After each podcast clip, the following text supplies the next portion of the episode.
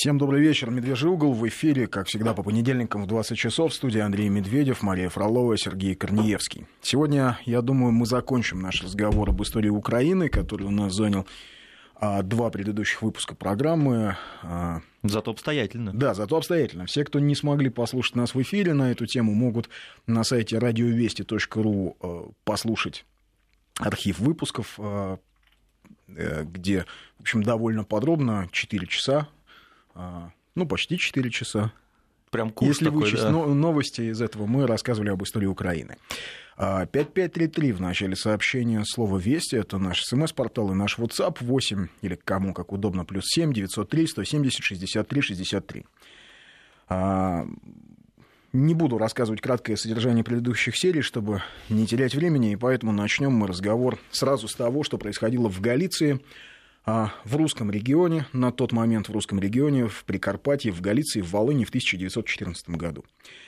Поскольку австрийские власти отлично понимали, что Галиция и галицкие русские а, симпатизируют, конечно, в начавшейся Первой мировой войне не а, австрийским властям, а все-таки России, потому что люди, несмотря на то, что их предки больше 400 э, лет жили под то австрийским, то польским владычеством, даже больше 500 лет. Тем не менее, люди воспринимали себя как русские, и поэтому в первые же дни Первой мировой войны в Галиции, во Львове был развернут настоящий антирусский террор на государственном уровне. За несколько дней во Львове были арестованы более трех тысяч русских активистов, политиков, журналистов, преподавателей.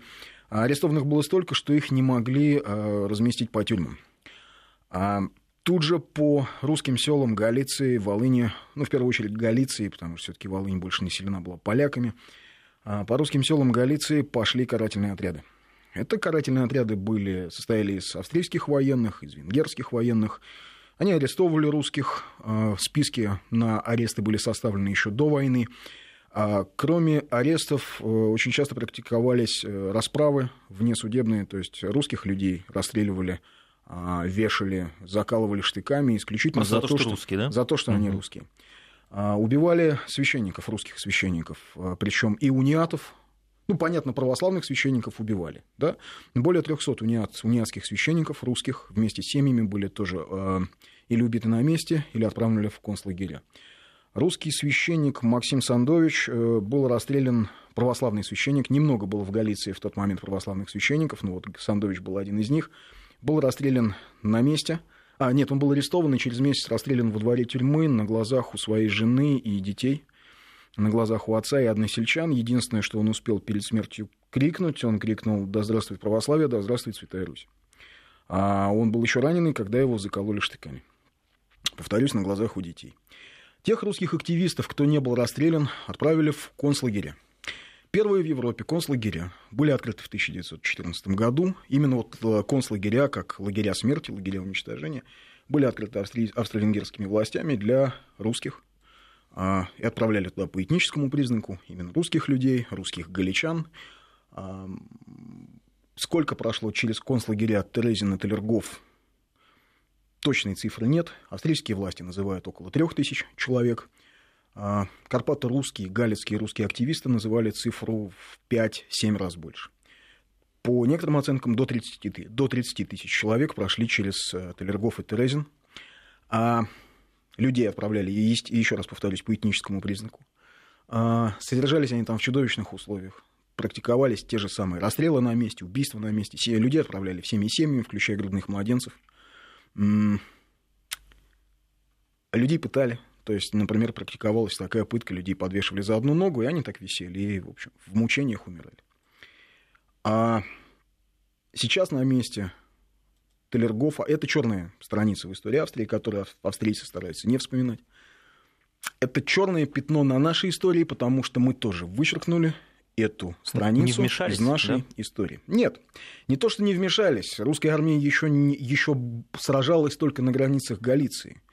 А Сегодня в наших учебниках истории мы не пишем ничего ни о Талергофе, ни о Терезине. Мы не вспоминаем тысячи жертв австро-украинского террора 1914 года. Мы знаем про геноцид армян, мы знаем про Холокост, мы ничего не знаем о страшном геноциде карпато-русского населения и таким образом, вычеркнув эту страницу из нашей истории, мы отдаем вообще историю Прикарпатья на откуп украинским историографам, которые теперь смело сочиняют байки о том, что это, дескать, всегда был вот такой вот украинский Пьемонт, то есть место, откуда родилось украинство. В 2014 году Сейчас на месте э, концлагеря Талергов э, аэродром, там висит маленькая памятная табличка на трех языках. А, английском, немецком и украинском. Никаких памятников нет. А, вот надпись на украинском языке – это, конечно, невероятное издевательство по отношению к памяти жертв погибших, потому что украинские активисты активнейшим образом, по воспоминаниям а, жителей Карпатской Руси, украинские активисты... Содействовали? Содействовали арестам, участвовали в карательных акциях, служили охранниками и в Терезине, и в Талергофе.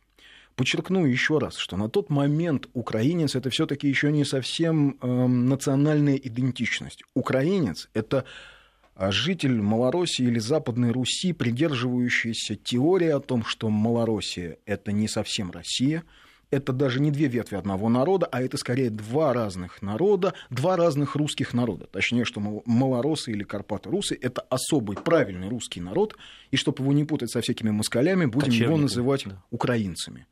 А, напомню, что в Галиции было много украинских партий, которые назывались русско-украинскими партиями хотя придерживались абсолютно украинских идей, идей украинства, и люди говорили, люди учили украинский язык как особый правильный язык, да, такой язык Западной Руси. Но вот эти люди а, участвовали а, в терроре против русского населения Прикарпатья со страшной силой. Когда русские войска входили в Галицию, русские войска, естественно, встречали Карпаты-русы, встречали их как войска, как армию-освободительницу, русскую армию императорскую, встречали крестными ходами, цветами, со слезами на глазах, рассказывали корреспондентам русских газет о том, как русских людей казнили. Когда под натиском австро-немецких войск э, русские войска были вынуждены уйти, Галицию покинуло по разным оценкам от 120 до 200 тысяч человек. То есть русских. как раз-таки тех, кого притесняли? Да, Или именно русских. Притеснить. И вот с этого момента, действительно, с конца 15-го, начала 16 -го года, можно говорить о том, что украинский элемент в Галиции становится а, доминирующим. А, люди отступали с русской армии, это есть в воспоминаниях Деникина. А, русские офицеры отказывались взрывать мосты на пути наступающей немецкой и австрийской армии и держали оборону, чтобы дать русским беженцам уйти. Они ушли в Малороссию, они поселились в низовьях Дона, они поселились на Кавказе, в Сибири. Много много очень людей а, покинуло Галицию, покинуло родные места. А, они говорили на своем галицийском языке, галицко-русском языке, который, в общем, способен понимать каждый из нас. Я потом приведу пример. А, по сути дела, Россия на тот момент предала Карпаты русов. По сути, на сегодняшний момент мы по-прежнему предаем их, не вспоминая ни об этом терроре, не требуя от австрийских властей признания, покаяния в этом терроре. Но Карпаты-русы, честно сказать, привыкли к тому, что большая Россия, к которой они всю жизнь стремились, их а, бесконечное количество раз предавала. В Российской империи вообще не было никакой программы помощи жителям Прикарпатья, которые считали себя русскими. Когда российские власти пытались им помочь, они это делали настолько топорно, что тут же это вызывало очень жесткую реакцию австрийских властей, а, очередные репрессии в отношении русских активистов. А, поэтому на государственном уровне им особо никто не помогал. А, более того, например, в российских э, университетах были специальные квоты для сербских студентов и для, болгарских, а для жителей Прикарпатья русских таких квот не было. Хотя, подчеркну, люди считали себя русскими. Они говорили на русском литературном языке. Они учили специальный русский литературный язык. Первый памятник Пушкину был открыт не в Москве на Тверском бульваре, а в небольшом прикарпатском селе – где люди считали себя, это еще в XIX веке было, они считали себя частью того большого русского мира, который всю жизнь от них бесконечно отворачивался. А существовало мнение в российском истеблишменте, что, грубо говоря, нафиг они нам нужны, все равно они все ополяченные, половина из них вообще непонятно кто, то ли русские, то ли поляки, то ли евреи, зачем они нам нужны, зачем нам их возвращать и присоединять.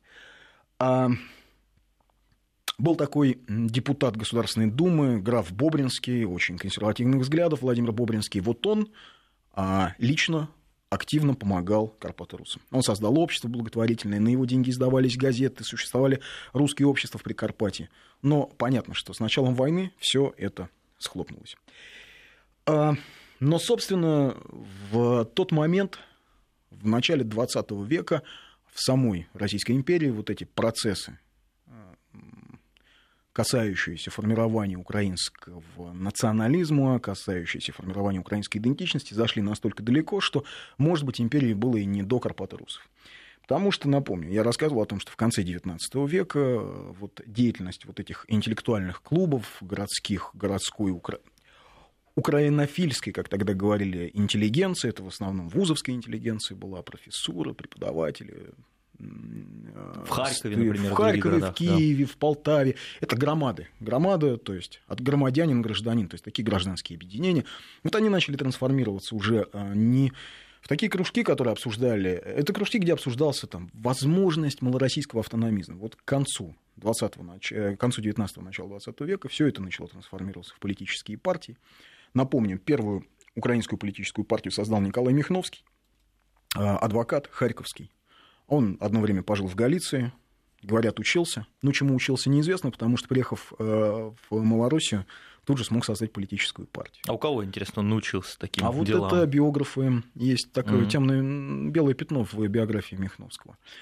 Возникали украинские партии на уровне государственном на это не обращали особого внимания, а вся либеральная интеллигенция большой России, в общем, очень потворствовала и очень очень, э, как бы это сказать, рукоплескала украинскому движению, потому что, ну, раз все, что против проклятого царского режима, все хорошо для... Ну, знаем, знаем. Да. Очень знакомо. Да, да, это и сейчас Очень так. знакомо. А то есть тогда упустили, получается, да, абсолютно, этот момент власти? Абсолютно упустили. То есть могло причем, пойти по другому сценарию совсем. Да, а причем, когда появились первые украинские партии, когда в разгар Первой русской революции комиссия Академии наук признала малороссийский диалект особым языком, то есть сказала, да, это то, не что... малороссийский угу. диалект, это а, особый украинский язык. То есть они не упустили, Как сегодня, да? например, кто-то может сказать, э, вы знаете, есть смоленский говор, да. это не смоленский говор, это особый западно-русско-смоленский язык. Как почувствовать себя жители сразу, да?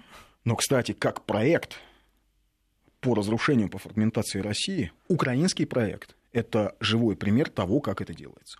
Значит, э, дело в том, что э, вот безусловно, да, я говорю, что вот вся интеллектуальная элита этому потворствовала. Вот признали украинский язык, издавались украинские газеты. Они были не то чтобы, не то чтобы у них были большие тиражи, но тем не менее, они были. Симон Петлюра, будущий глава вот такой э, быстро вспыхнувший и тут же э, схлопнувшийся независимой Украины, он тоже был известным питерским журналистом. Писал э, вот во всякие украинские газеты. Действовали украинские кружки, где, собственно, обычные малоросы собирались и, и говорили о том, что мы вот не просто малоросы, мы украинцы, потому что язык у нас не такой, как у москалей, и вообще... Кстати, слово «кацап» тогда появилось э, в э, Галиции, и когда а, шел вот этот вот русский, антирусский террор в Галиции, украинцы сведомые, вот думаете, это сейчас появилось москалей на ножи, москаляку на геляку? Ничего подобного. Это тогда, да? Еще? Тогда в Галиции uh сведомые украинцы распевали такую песню, что «Где стоит стоп с телефона, висит кацап замест звона». Где uh стоит телефонный столб, висит кацап вместо звонка. Она длинная, я всю ее переводить не буду. Ну, там смешно, типа, его уста почернили, там, шею, mm-hmm. шею шнуры переели. Ну, в общем, все вот Описание это юмор хорошее, такой да? про шашлык из колорадов, понимаете? Это не в Одессе случилось, это случилось тогда, в 2014 году, в Галиции. А в Российской империи, а, безусловно, департамент полиции работал. Департамент полиции рапортовал, что а, вот этот малороссийский сепаратизм развивается, что группы так называемых мазепинцев, да, мазепинцы, бандеровцы, угу. созвучно, вот, что группа так называемых мазепинцев, то есть вот этих сепаратистов, автономистов, требуют, стремятся к полному отрыву, что они готовят склады оружейные, что их финансирует Австро-Венгрия, что а, в случае начала войны на их лояльность рассчитывать невозможно, а вот эти националисты будут устраивать какие-то акции. Власти империи вели себя очень странным образом, фактически никак не реагируя. То есть это была примерно такая же схема поведения, как у советского руководства в последние годы СССР. А, паралич воли какой-то. Паралич воли, паралич власти, не обращали внимания ни на какие национализмы вообще. А, а между тем, вот в этих кружках формировалась очень интересная вещь. Вот, например, будущий идеолог украинского национализма, это же все-таки не Степан Бандера и не Шухевич, звали его Дмитрий Донцов. Он был русский человек, Он был сын мелитопольского помещика. Ну вот он рос в Малороссии. В Питере познакомился как раз с украинскими социалистами, начал ходить в украинские Вот кружки, кружки, да. проникся идеями, потом задерживался полицией, а потом уехал в Галицию, где на всю жизнь осел и где он сформулировал а, в итоге идеологию интегрального национализма, то есть украинского национал-фашизма. Он же в итоге писал, по всей видимости, судя по зашкаливающему пафосу, судя по, вс- вот судя по этому, он писал декалог украинского националиста, который э, учили наизусть все члены Организации украинских националистов. То, что э, его книга «Национализм» была настольной у всех украинских националистов, это да. Ну вот он уехал в Галицию, он выучил там язык. То есть из вот этих кружков, знаете, как у Есона, зубья дракона, из зубьев Да. дракона вырастали воины. Вот из этих зубьев дракона, посеянных по всей стране, вырастали воины. Хотя ведь не было никакого труда И, их э, свернуть, А, эти кружки. Полиция писала отчеты. А русские консервативные деятели призывали власти опомниться и говорили, смотрите, что происходит. А Русский м, журналист, ну, он националист был, конечно, Михаил Осипович Меньшиков. Конечно, его считали маргиналом, потому что у него сплошь и рядом в статьях присутствовали жиды со своими кознями и народцы со своим, значит, там, оскорбляющим Россию поведением. Это какая Но, газета завтра, ме- что ли, у него была, что ли? тем не менее, все, что он писал о украинском движении, все, что он писал о Малороссии, все, что он писал об опасности фрагментации России, невероятно актуально читается и сегодня. Ну, кто же прислушивался к маргиналу а, Меньшикову, которого расстреляли большевики, ну, почти сразу после революции. Клуб, э, Киевский клуб русских националистов, куда входил, ну, скажем, отец э, известного авиационного конструктора Сикорского, они писали о том, что, ребята, происходят страшные вещи. Власти не обращали на это внимания до практически, наверное, 1914 года, когда отмечалось столетие Шевченко, и э, вот та часть малорусской молодежи, киевской, в первую очередь киевской, решила его отметить такими массовыми акциями, демонстрациями и так далее. Вот меня сейчас спросят, а как же так? Вы говорили, что Шевченко не был хорошо известен. Он действительно не был хорошо известен. Действительно, его поэтом, певцом вот этого украинства считало не очень большое количество людей. Но это примерно как, знаете, в процентном соотношении, а вот сколько у нас выходило на Болотное. да? Даже если считать, как, Миллиарды. как по подсчетам, по подсчетам «Эхо Москвы», пусть даже 500 тысяч, но какой-то процент от количества, от населения Москвы и области. Да? Примерно то же самое в отношении Шевченко а, вот было в тогдашнем Киеве. Потому что Киев абсолютно русский город. По переписи населения там нет никаких украинцев. Более того, кстати, интересно, что и власти Австро-Венгрии, а, спонсируя, финансируя и поддерживая украинский проект, не считали украинцев никакой нацией. А как же так? А русинами их считали, называли их русинами. То есть украинская история есть, украинский язык есть, а нации нет, есть э, русины и все. Все вы русины. А почему такая непоследовательность, интересно? А потому что а, они не поощряли внутренний национализм. Они поощряли внешний, А, они боялись, что внутренний у них внутри, да, сепаратизм, точнее. Они поощряли внешний сепаратизм. Более того, когда в 2014 году издали такой разговорник для э, военный разговорник, чтобы солдаты, допустим, признанные из Хорватии и Польши, и, допустим, Венгрии, могли друг друга понимать, там он шесть языков было, включая русский, а вот украинского не было. И даже в 2018 году, когда в парламенте обсуждали, что, может быть, украинцами называть тех русинов, кто считает себя греко-католиками, в общем, в итоге и этого не решили. Так вот, э, в 2014 году, когда э, украинские уже националисты, уже не малороссийские автономисты, а украинские националисты вышли на улицы Киева, несмотря на запрет, они вышли отмечать а, день рождения Тараса Шевченко, они, по воспоминаниям очевидцев, ну, там были и погромы, столкновения с полицией, трехдневные стачки на некоторых заводах, в университетах, естественно. Ну, университет всегда фрондировали с властью. Толпа шла к э, посольству, к австрийскому консульству и кричала «Долой Россию, да здравствует Австрия». И вот тогда... И это на территории России Да, это на территории да. России, это про- происходило в Киеве. Но вообще, что касается Шевченко, я о нем говорил, но еще раз повторюсь, возьмите, перечитайте заповит. Я кум, как умру, похороните. А, почитайте. Вот это из Шевчен... шевченковского заповита начинается. Вот это «Кто не скачет, тот москаль». Там вот про эту вражью кровь. Перечитайте стихи Шевченко, вот его казачьего цикла. А, когда мы были казаками, еще до унии, тогда, как весело текли года, поляков звали мы друзьями. То есть вся эта казачья мифология о том, что поляки, казаки вместе, в едином строю, Благородные вот создавали такие общую Мгм. какую-то нацию. Оно же заканчивается, стихотворение, заканчивается это стихотворение словами «Дай казаку ты руку снова, и сердце чистое подай, и снова именем Христовым возобновим наш тихий рай». Мгм. Шевченко, эм, когда его называют национальным поэтом, да, безусловно, но из э, человека ненавистнического творчества Шевченко а, выросло очень, очень много из того, что сегодня нас так отталкивает в, в происходящем на Украине. Шевченко в этом все-таки сыграл особую роль. Перечитайте заповедь, завещание. Перечитайте, посмотрите, сколько там зашкаливающей ненависти. Вот, в 2014 году все-таки было понятно, что властям, что действительно Австро-Венгрия приложила очень значительную роль к развитию малороссийского сепаратизма, украинского национализма. А это действительно было так. А дело в том, что вообще, а, почему правящие круги Австро-Венгрии, а потом и Германии так активно финансировали украинское движение и в Галиции, и в австрийской, и в российской Малороссии. Потому что еще в конце 80-е годы 19 века а, был,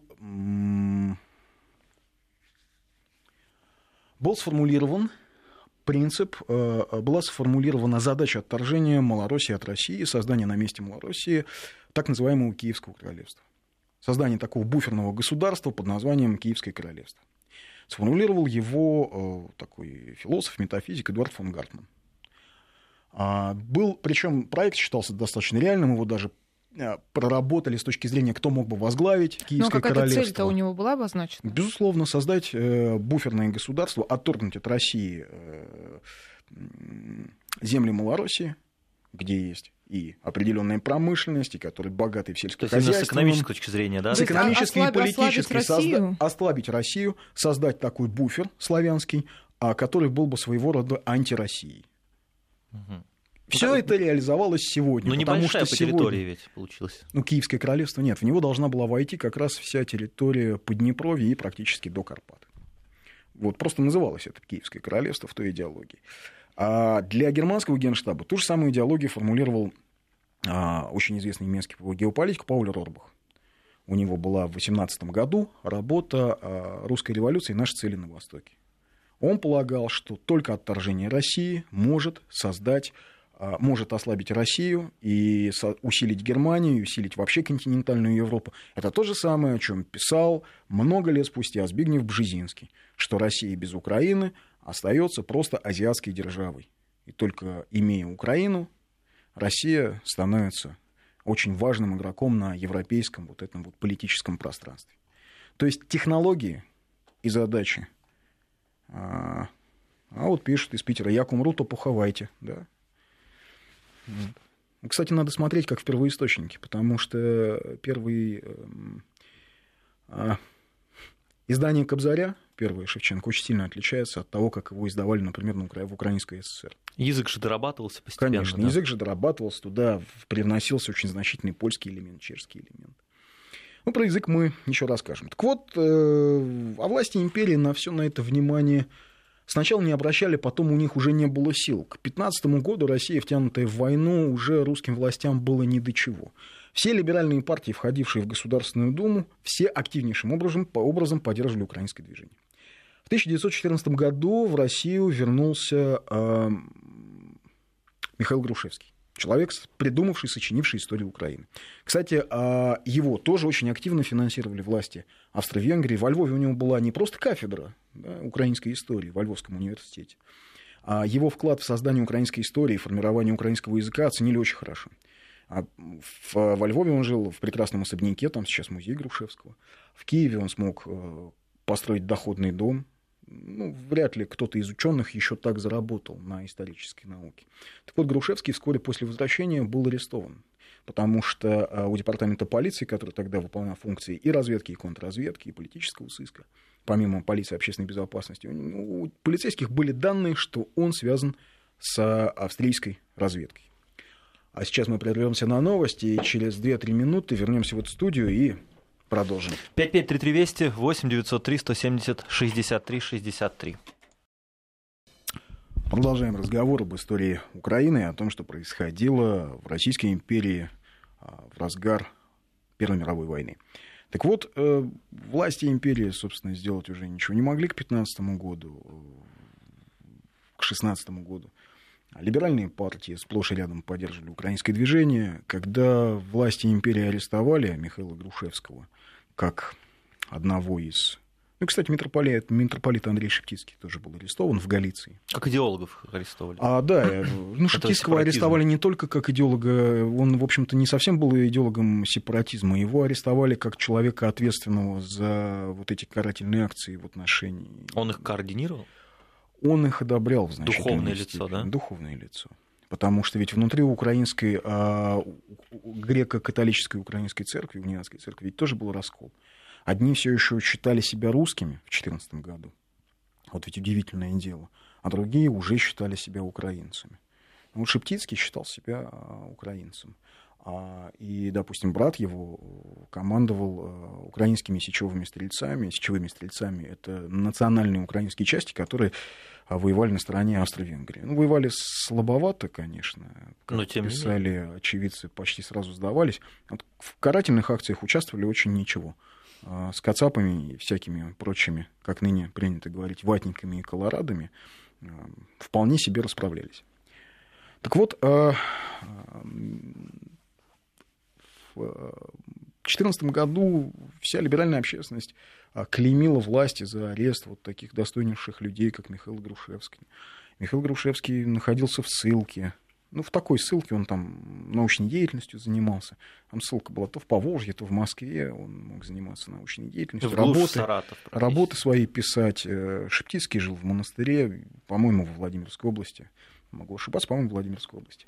А потом случился переворот 1917 года. Ну, не тот переворот, который, эм, который большевистский, а вот тот, который олигархически, э, олигархически, как это, креативно-классный. То есть февральская революция 17 года. Кто ее организовал? Собственно, эти либеральные партии, это часть э, императорской фамилии. При это... поддержке капитала, как это сейчас Да, называется. при поддержке капитала, при поддержке русской олигархии, потому что пора было менять что-то в этой стране, да, и царь был не тот, и нужно было сразу, значит, нужно было что-то уже менять, нужно было как-то делать. И вот страна затрещала по швам. Грушевский вернулся из ссылки, вернулся он в Киев, где э, собрал очень быстро своих единомышленников, где вот эти все малочисленные украинские националисты, которые тогда шутили, что их так мало, что если бы власти захотели их, значит, украинцев куда-то выслать, то хватило бы им для властям империи, для того, чтобы их ликвидировать, хватило бы двух вагонов. Вот. И действительно, украинцев, вот людей, которые 100% считали себя украинцами, говорили на украинском языке, э, вот жили в контексте этой сочиненной Грушевским украинской истории, в тогдашнем Киеве было не больше тысячи человек. Они были сочетаемы вполне. Вот эти люди объединились вокруг Грушевского, и возникла, э, собственно, первый, так сказать, украинский парламент. То есть первая украинская рада. Больше похоже на секту. Ну, ну как, то, как ты описываешь, да. Угу. Ну, секта, не секта. Был всеукраинский национальный съезд. Все украинские это тысяча человек? Да, он не очень большой. Звучит. Не очень большой. Был, вот возникла Центральная Рада в главе с Михаилом Грушевским. Туда вошли много украинских деятелей, о которых вряд ли вы что-то слышали. Но на сегодняшней Украине они, конечно, очень значимые люди, их биография очень значимая. В общем, возникла Первая Рада. А дальше началось вот это бадание с царским правительством. То есть сидит в Киеве Рада, при этом, вот смотрите, идет параллельно война. Да? Страна воюет на фронте. С фронта бегут дезертиры, кто-то в Киев, кто-то куда-то. Вспоминаем Булгакова, Белую да. гвардию. Вот Киев наводнен этими бежащими, бег, убежавшими с фронта офицерами. Значит, э, в Киев стекаются э, побывавшие в плену галицкие э, украинские сечевые стрельцы. Среди них полковник Евгений Коновалец, который впоследствии создаст а, украинскую войсковую организацию, из которой вырастет организация украинских националистов. И вот этот Евгений Коновалец туда прибегает, э, еще куча каких-то людей, вот этих вот сведомых галицких украинцев. А, часть сведомых галицких украинцев ведь была на самом деле задержана во время оккупации Галиции русскими войсками. Но они были отправлены за вот эту свою деятельность, за участие в этих операциях против русских активистов. Их отправили в ссылку в Центральную Россию. Вот они ссылки возвращают, собираются в Киеве. И вот несколько тысяч человек называют себя Украинской Рада Центральной. Они фрондируют с, с, с э, Санкт-Петербургом, с Петроградом тогда, а, значит,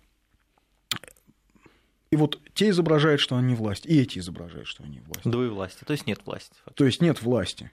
А, значит, потом вот проходит это всеукраинский съезд, потом они опять, значит, э, бесконечно фрондируют, фрондируют. А потом а, в, а, происходит Октябрьская, как говорили в нашем детстве, социалистической революции. Грушевский правительство провозглашает. Но они еще раньше провозгласили независимость Украины, сказали, что вот теперь есть Украина, в нее входит 9 областей, включая Харьковскую, которая никогда, в общем, Малоруссией не являлась, являлась Слободской Украиной, а, как мы рассказывали, по-моему, в первом или во втором да, выпуске. А, но не тут-то было. Владимир Ильич Ленин mm-hmm. и вообще большевики говорят о том, что хорошо, Украина, Украина, но это будет советская Украина. Возникает советское правительство Украины. А начинается восстание в январе 2018 года а, в Киеве. Киевские рабочие восстают против вот этих вот, против украинской власти. Восстание а, завода, рабочих завода «Арсенал». Товарищ а, вот прям не вовремя вылетело из головы, да, его жестоко подавляют, но потом все-таки советские войска входят в Киев. Ну, войска большевистские войска, скажем, не советские войска, а большевистские войска. Красная армия входит в Киев. В Красной армии служит много, в тот момент, уже в тот момент служит много царских офицеров. А, ну, они входят в Киев, войска а, Украинской Рады бегут, а вскоре они возвращаются, потому что в Бресте подписывается Брестский мир. Причем хитрые немцы подписывают сначала, с украинцами подписывают Брестский мир отдельно. И с большевиками отдельно. То есть Украина признается э, немцами как отдельный субъект. Собственно, они всегда вот этого хотели. Собственно, для да. чего они это и делали, а делали они это для того, как я говорил, чтобы иметь контроль над территориями, хотя бы над частью России, к чему их призывал геополитик Пауль Рорбах. То есть Пауль Рорбах считался одним из, из... Э, он считался основным специалистом по русскому вопросу в э, немецком генштабе и в немецком МИДе. И, безусловно, для Германии, которая все еще продолжает Первую мировую войну, контроль над Малороссией, тире, пусть уже давайте будем пользоваться термином Украина, он уже состоялся Украина, а контроль, безусловно, жизненно важен, потому что это ресурсы, это зерно, пенька, это все что угодно. И вот, значит, армия Украины, украинская армия, вот, возвращается назад победным маршем. Ну, как пишут в украинских учебниках. Забывая добавить, что за ними идет немецкая железная армада, и, естественно, в общем, немцам противостоять мало кто может. И вот на какой-то момент на Украине устанавливается относительное затишье. А потом Грушевского смещает э, Гетман Павло Скоропадский, который был одно время царским генералом. Он пытается по-своему выстраивать политику. Причем, как рассказывают очевидцы, эту первую раду сместил просто а, немецкий старший лейтенант, который пришел, накричал на всех, сказал, встать, пошли вон отсюда, и все. И все эти дутые укра- украинские политики, которые так много о себе возомнили, в общем, построились и печально ушли. А, это причем пишут украинские же политики в воспоминаниях той эпохи. Дальше Гетмана Скоропадского смещает, э, собственно, Симон Петлюра и его директория. И все это, опять же, происходит э, под контролем немцев. А дальше немцы официально проигрывают Первую мировую войну, они покидают эту территорию. Вот об этом, кстати, Белая гвардия. Вот именно вот этот период. Вот именно этот они период, да, да. Они покидают территорию. Эти столкновения в Киеве между да. юнкерами и как раз-таки украинцами сведомыми, среди которых... Вот когда они ходят, говорят по Киеву на украинском языке, который никто не понимает, потому что это язык, э, ну, это язык, на котором обычно крестьяне говорят. Даже не язык, а говор. И тут люди придают этому значению как ну, язык, въезд Петлюры... Часть национальной идентичности. Часть национальной идентичности, въезд Петлюры в Киев прекрасно описал Пустовский. Ну, кстати, я забыл упомянуть очень важную вещь. Ведь в, в ходе всей Первой мировой войны австрийцы и немцы создают э, лагеря для пленных. И малоросов, малоросов, именно жителей вот Малороссии, отсеивают от прочих пленных и с ними ведут особую работу. Им объясняют, что они не малоросы, а украинцы, что они не русские, а украинцы, что они особая идентичность. Им начинают преподавать украинский язык, им преподают историю так называемой Украины в варианте Грушевского. А Владимир Ильич Ленин своей подруге Инессе Арманд пишет про такой случай, что он общался с солдатом, который пробыл, э, которого как раз убеждали, что он не малорос, а украинец, и пишет – Пробыл год в немецком плену, в лагере из 27 тысяч человек украинцев. Немцы составляют лагеря по, националь... Э, по нациям и всеми силами откалывают их от России. Украинцам подослали ловких лекторов из Галиции. Результаты. Только 2 тысячи были за самостийность. Остальные впадали в ярость при мысли об отделении от России и переходе к немцам или австрийцам. Факт знаменательный, не верить нельзя. 27 тысяч число большое, госрок большой, условия для галицийской пропаганды архи благоприятный, и все же близость к великорусам брала верх. Вот такая интересная штука. А, но интересно, опять же, что какие-то политические тезисы, сейчас мы уйдем на новости, которые сегодня декларируют украинские политики Порошенко и Яценюк, они были сформированы в 1914 году, в первые дни Первой мировой войны Дмитрием Донцовым в Галиции. И сейчас мы вернемся и расскажем, как это произошло. 5533 Вести 8903 170 63 63. Да, продолжаем разговор об истории Украины. И так как я уже сказал, очень многие тезисы, которые сегодня фигурируют в украинской а, политической мысли, они, они были сформированы свежие, да? вообще не свежие в Вене в 1914 году, в, а, на третий или четвертый день после начала Первой мировой войны, вот из украинских а, политиков, националистов, в основном малороссийского происхождения, был сформирован такой союз освобождения Украины. Вот Дмитрий Донцов, упомянутый мной, отец украинского национализма, он в этом союзе освобождения, союз вызволения Украины, он был одним из лидеров. И вот а, в этом воззвании, которое они тогда сочинили к общественному мнению Европы, там все те же самые штампы. Война ведется, чтобы сломить окончательно идею панмосквитизма, который нанес неисчислимый вред Европе, угрожал ее состоянию культуре. Никогда Европа не достигнет покоя, никогда не освободится от угрозы нашествия царизма, а, пока в обширных путях Украины не создастся оплот против России. А, чтобы полное значение нашего дела не осталось неизвестным Европе, мы обращаемся с этим воззванием к общественному мнению всех наций. Ну вот, вот, вот это вот все. Только свободная, тяготеющая к правительственному союзу Украина могла бы стать своей обширной территорией, могла бы своей обширной территорией, простирающейся от Карпат до Дона и Черного моря, составить для Европы защиту от России, стену, которая навсегда остановила бы расширение царизма и освободила бы славянский мир от вредного влияния панмосквитизма. Собственно, а, у Владимира Ильича Ленина никаких иллюзий по поводу украинства, украинской идеологии и украинских националистов не было вообще.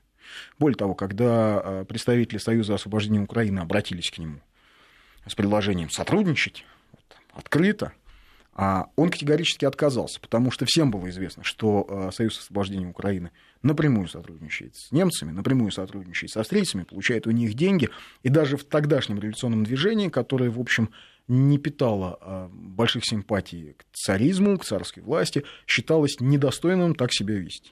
То есть они были иностранными агентами, товарищи, как а... вы сейчас сказали. На грани а, того, чтобы превратиться в иностранных диверсантов, я бы так сформулировал. А, кстати, многие из них и стали. Ведь э, члены, например, Организации украинских националистов, ну, многие из них, в том числе Степан Бандера, потом заканчивали разведшколы Абвера. Да. Повышение квалификации. Да, да, угу. да. А, вот, эм, ну, это уже было в 30-е годы.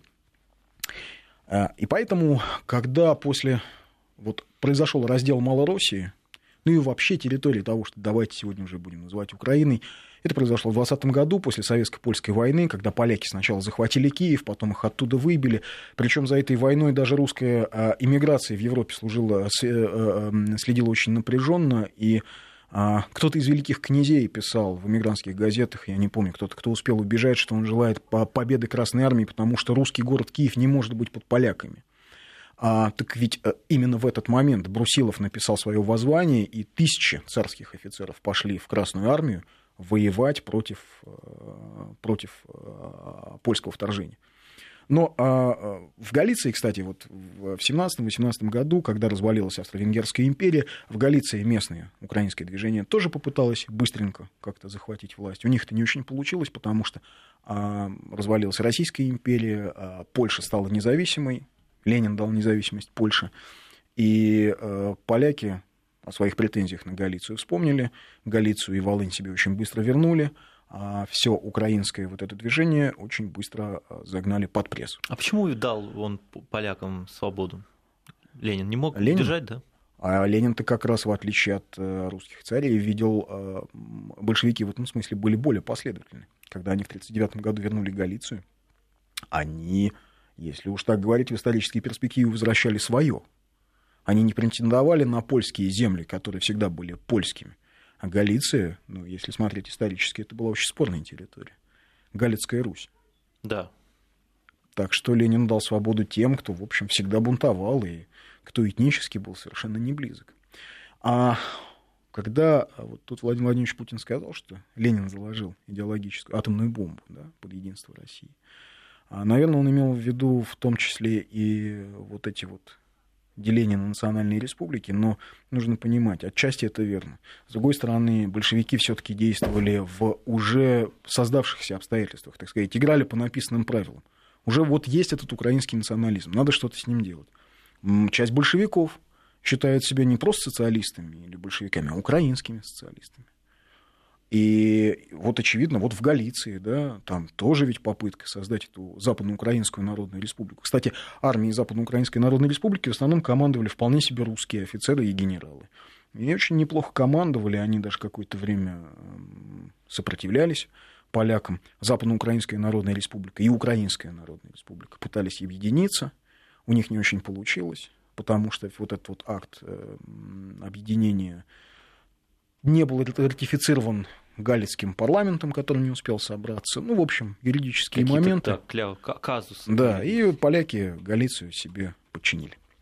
А, а вот интересно, что Карпаты Росы, то есть русские галичане, которые э, кто-то уже жил в России, в Малороссии, кто-то бежал а, а, в разгар начавшейся гражданской войны а, из Галиции, они-то присоединялись в основном к белому движению.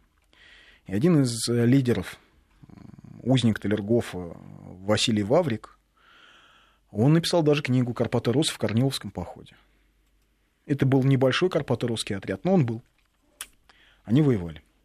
Вот 20-й год, 21-й, все окончательно.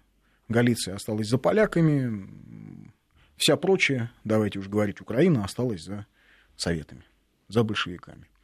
И а, что-то нужно делать. То есть можно проводить а, политику тотальной русификации, но подчеркну, большевики играли по тем правилам, которые уже были написаны до них.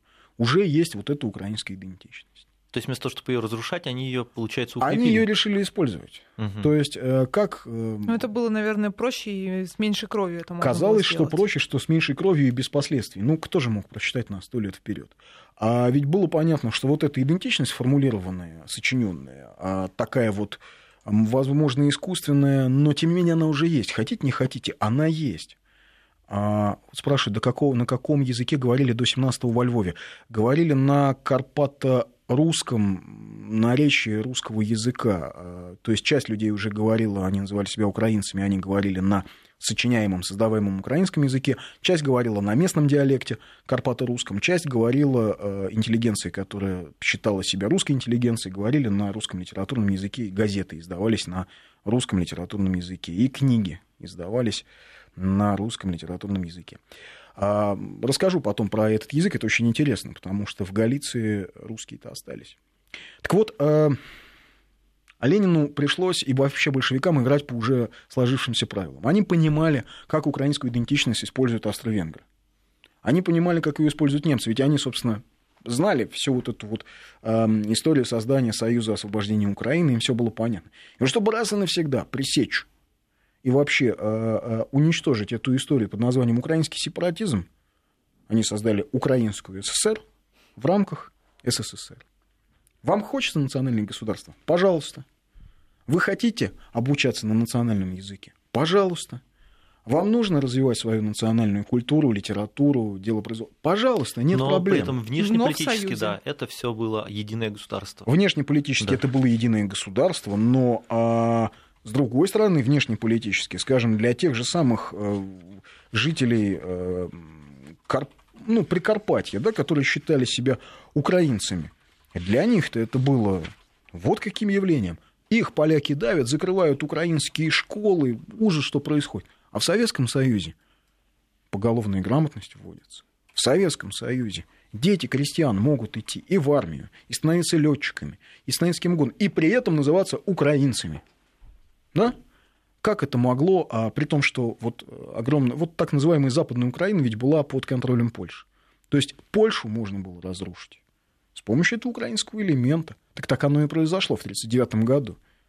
А в Галиции, на Волыне украинцы выходили встречать э, советскую армию. Они хотели как бы вернуться. Они хотели отомстить полякам за то, как поляки себя вели.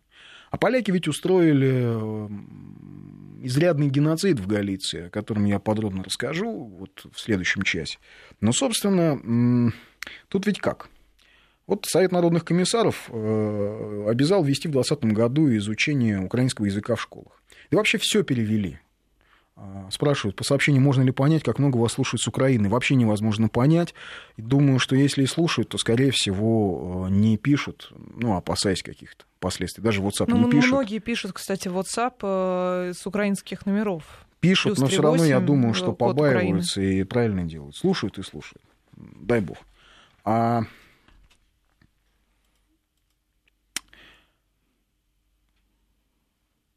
на самом деле ну, у, у большинства населения Малороссии и Украины никакого национального самосознания не было. Они считали себя там ну, малороссами, хохлами, не знаю, кто-то говорил украинцы, кто-то говорил, да мы вот там, мы с Полтавы. Но это политическая несознательность. Это Просто. политически несознательность, поэтому Да. был такой меньшевик Александр Мартынов, он в своих воспоминаниях писал, он потом примкнул к большевикам, он писал что так. «Наша беда в том, что у украинского селянства еще совершенно нет национального самосознания. Наши дядьки говорят, мы на фронте из одного котла ели кашу с москалями, и нам незачем с ними ссориться. Чтобы создать свою Украину, это он уже от себя, нам необходимо призвать на помощь чужеземные войска. Когда иностранные штыки вырвут глубокий ров между нами и Московией, тогда наше селянство постепенно привыкнет к мысли, что мы составляем особый народ. Кстати, ров вот ведь действительно Арсений Яценюк приказал рыть на границе. У нас новости. Да, у нас новости.